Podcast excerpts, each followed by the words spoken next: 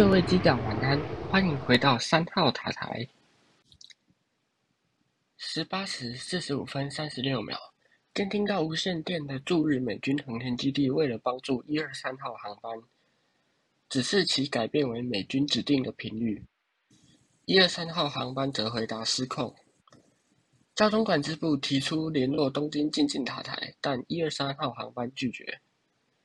十八时四十七分十秒，一二三号航班请求雷达导引至千叶县木根津市，交通管制部指示往正东方飞行，并询问能否操纵飞机。一二三号航班则回答失控。之后，交通管制部要要求改变通讯频率，一二三号航班表示收到。十八时四十九分，日航利用社内无线电呼叫一二三号航班达三分钟，但无人回应。十八时五十三分三十秒，交通管制部与一二三号航班取得联络，一二三号航班在无线电中称飞机失控，交通管制部与横田基地联络，横田基地告知已开始为迫降做准备。交通管制部通知一二三号航班联络东京进近塔台，一二三号航班表示收到。十八时五十四分二十五秒，日航使用室内无线电联络一二三号航班，一二三号航班请求目前位置。东京航空交通管制部回答其处在羽田西北方八十九公里，熊谷正西方四十公里。十八时五十五分零五秒，东京进近塔台以日语告知一二三号航班羽田机场和横田机场均做好了迫降的准备。飞航工程师回答收到，但这是一二三号航班最后的通话记录。十八时五十六分，东京进近塔台以及美军航天基地均尝试联络一二三号航班，但无人回应。十八时五十六分十四秒，机内禁地警告系统启动。十八时五十六分二十三秒，机体右主翼与后半部接触到树木，机手角度大幅朝下，并开始向右倾斜。十八时五十六分二十六秒至二十八秒，机体后半部接触地面，并开始解体滑落至山谷。前半部也以机手朝下的状态大幅度向右旋转。十八时五十六分三十秒，一二三号航班虽经正副机长及飞行工程师的努力，仍以速度六百四十一公里每小时、高度两千六百米的状态于群马县高天远山山脊反转坠毁，并引发巨大火势。十八时五十七分，美军横田基地通知一二三号航班。贵机位于横田西北方五十六公里，横田基地为优先着陆场地。东京进近塔台联络一二三号航班，请求改变无线电频率，但此时一二三号航班已坠毁。驾驶舱通话记录：以下为一二三号航班十八时五十三分至十八时五十六分的驾驶舱录音。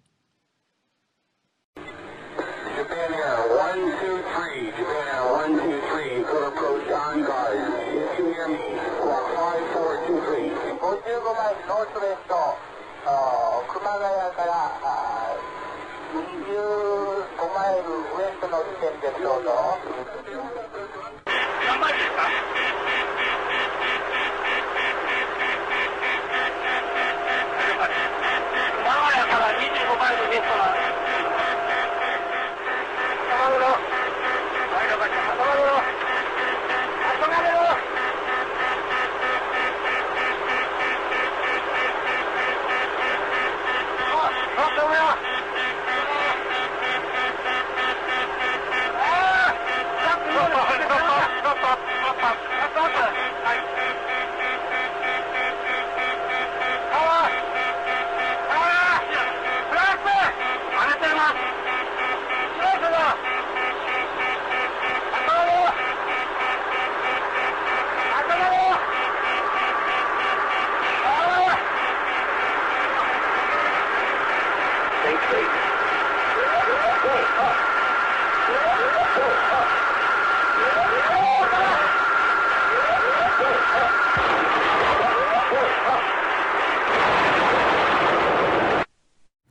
搜救过程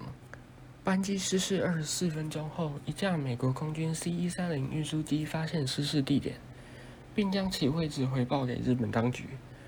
失事后两小时驻日美军提议空降两名人员到山上了解详细状况，但直升机在半路收到返回基地的命令。日本表示由自卫队接手救援工作。由于失事现场位于山区，而且失事当时因下雨导致能见度不高，日本自卫队的直升机没有。日本自卫队的直升机认为没有生还者的迹象，而不愿冒险降落检查。而陆路的搜救队伍则因不相信有生还者存在，所以当晚并没有连夜赶到现场搜救。而是在离失事现场六十三公里远的上野村聚落过夜。日本的搜救内部，而是在离失事现场六十三公里远的上野村聚落过夜。日本的搜救队内部出现种种混乱和延误，最终导致搜救人员到隔天上午九点，即飞机失事十四小时后才到达现场。丧失了宝贵的黄金救援时间。之后，新闻的直升机虽然也到达了现场，但因该机不具备救援条件，同样在盘旋一段时间后离开。据其中一名生还者所述，班机坠毁后数小时间仍有部分乘客生还，但因无法获得及及时救援而不治身亡，导致最终有四人生还，五百二十人罹难。事故调查和后续，在调查开始时，日本官方将此事件作为一次犯罪事件来处理，将失事现场作为犯罪现场封锁，并拒绝美国国家安全委员会 （NTSB） 及波音公司的调查人员介入调查。后来，在 NTSB 主席亲自写信给日本政府，日本政府才同意美方人员在事发五天后进入调查现场。然而，波音公司的人员被认为是嫌疑犯，而受到监视，无法自由行动，并需要于 NTSB 的陪同下方可进行调查，后而影响了调查进度。日本官方航空与铁道事故调查委员会经调查后，在一九八七年六月十九日公布的调查报告中，做出了三点结论：一、一九八七年六月二日。该飞机直飞一一五航班在伊丹机场降落时，曾损伤到机尾。二，机尾受损后，波音公司没有妥善维修损伤区块，使其对金属疲劳的抵抗力下降了至少百分之七十。在维修几年后的飞行过程中，因客舱内部多次加压和减压，导致此处金属疲劳不断累积。依照事后调查人员的计算，这次修补只能承受一万次左右的飞行。然而，班机失事后已经是维修后的第一万两千三百一十九次飞行。三，飞机爬升至两万四千英尺左右高度时，压力 B 面板达到了极限，无法再承受气压差而破裂，机舱内因此发生爆炸减压。高压空气冲进机尾，直接将垂直尾翼吹弱，